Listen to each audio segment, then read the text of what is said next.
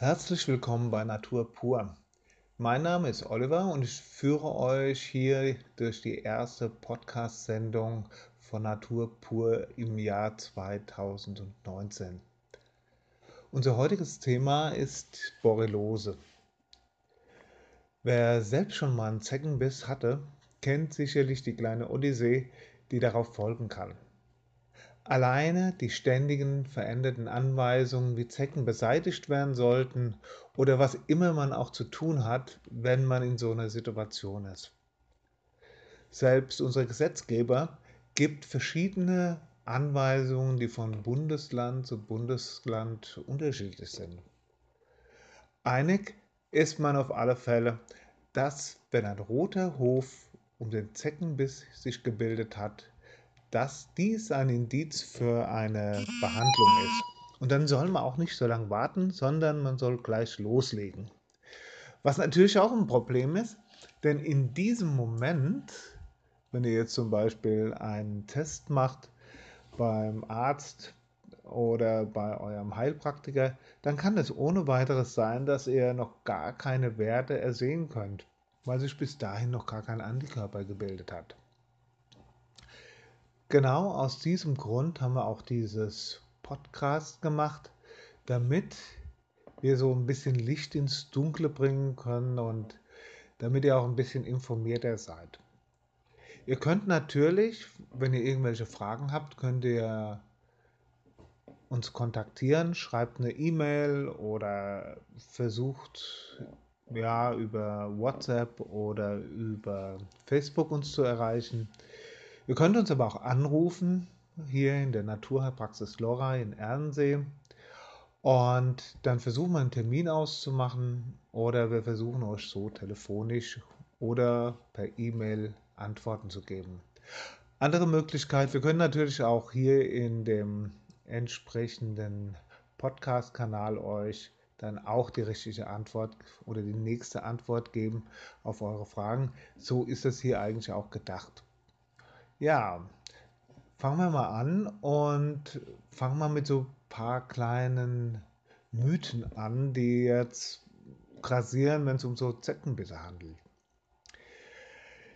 Ja, eines der größten Mythen ist eigentlich, Borreliose bekommst du nur, wenn du einen Zeckenbiss hattest. Das ist nicht ganz richtig, denn Borrelien kannst du auf die verschiedensten Arten und Weisen bekommen.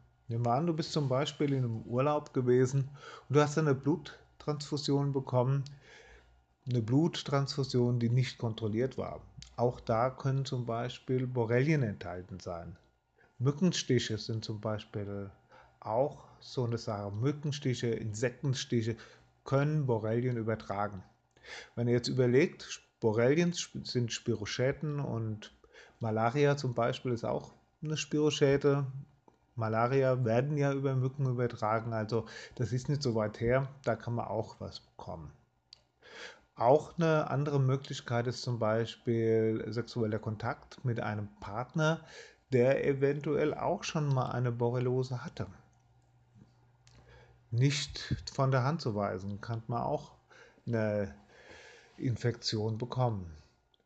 Auf jeden Fall solltet ihr, wenn eines der Symptome, die wir jetzt gleich vorstellen werden, äh, auch bei euch auftreten sollten, ja, auch wenn mehrere auftreten sollten, versucht euren Arzt oder die Ärztin, Heilpraktiker oder Heilpraktikerin zu konsultieren und versucht da euren Ansprechpartner zu finden. Natürlich könnt ihr auch hier zu uns in die Naturheilpraxis Lorei kommen.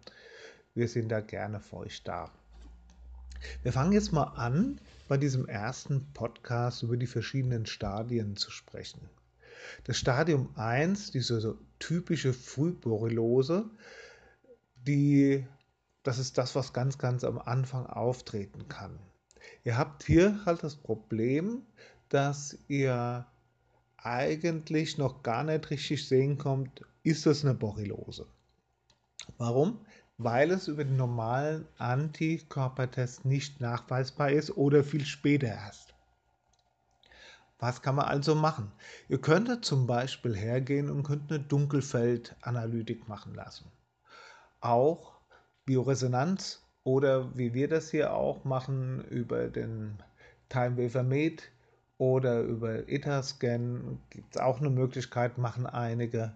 Oder was wir ganz, ganz gern machen, wo wir gute Erfahrungen gemacht haben über den Time Wafer Frequency. Das ist ein Informationsfeld gestütztes Frequenzgerät, mit dem man eine Analyse machen kann. Also ihr könnt dann nicht nur sehen, ob da eine Resonanz besteht, sondern ihr könnt auch sehen, wie der Körper mit dieser Infektion zurechtkommt.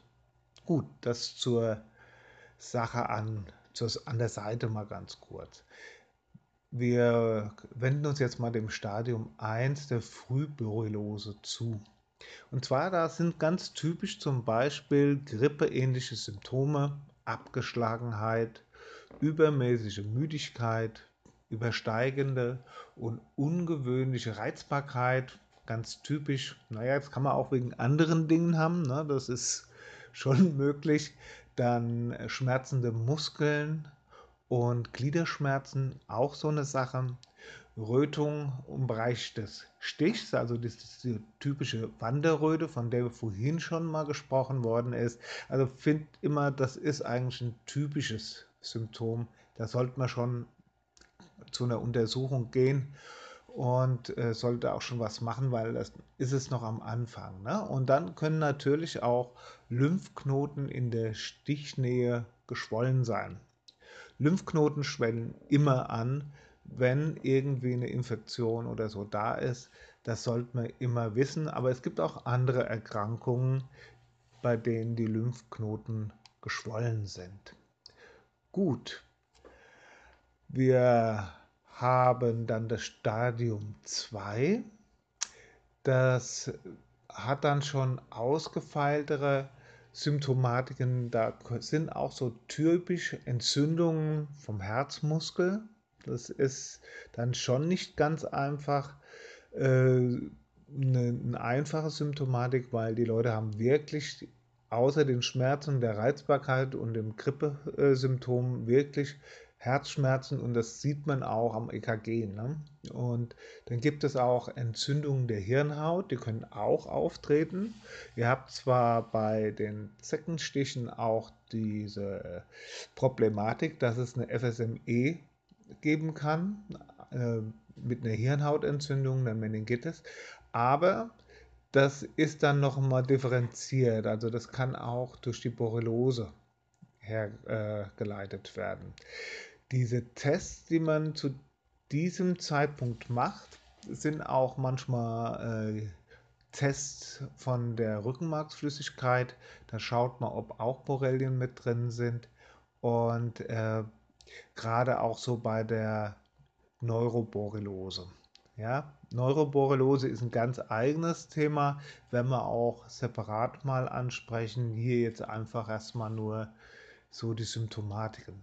Ja, die Symptomatiken der, des Stadiums 2, da sind dann, gehören auch dazu Lähmungen, gerade auch Lähmungen vom Gesichtsnerv, Entzündungen der Nerven, Nervenschmerzen, bei denen auch Schmerzmittel auch eigentlich nicht mehr so gut helfen, dann Rötungen an Körperteilen, da kann schon passieren, Schwellung der Gelenke, auch gerade jetzt so diese Rötungen an den Gelenken und so weiter.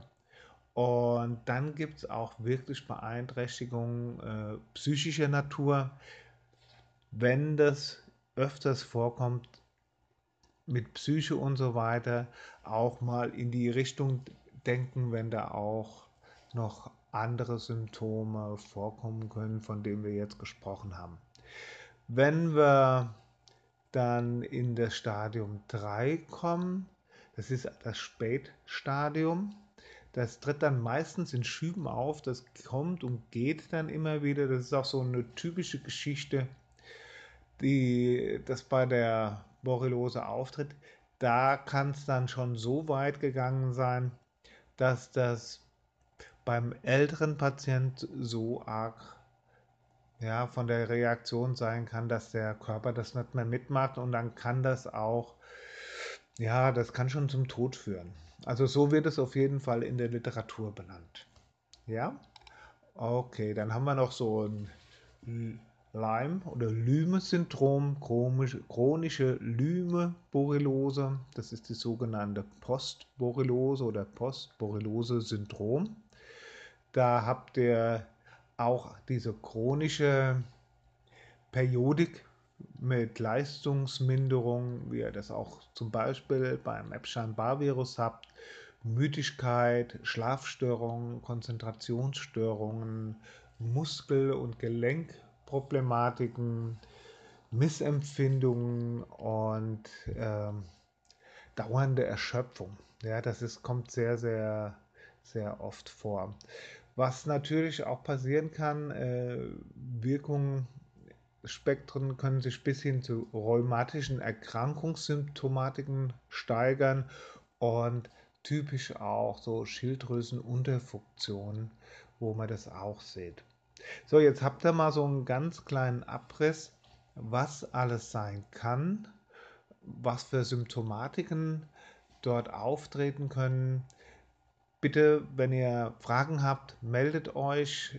Das wäre total nett von euch. Ich mache aus diesem Grund auch diese Podcast-Sendung, damit man euch auch da etwas mehr Informationen, be äh, bessere Hilfe geben kann. Meldet euch einfach.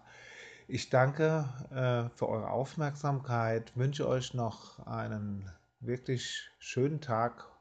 Bis bald, euer Oliver.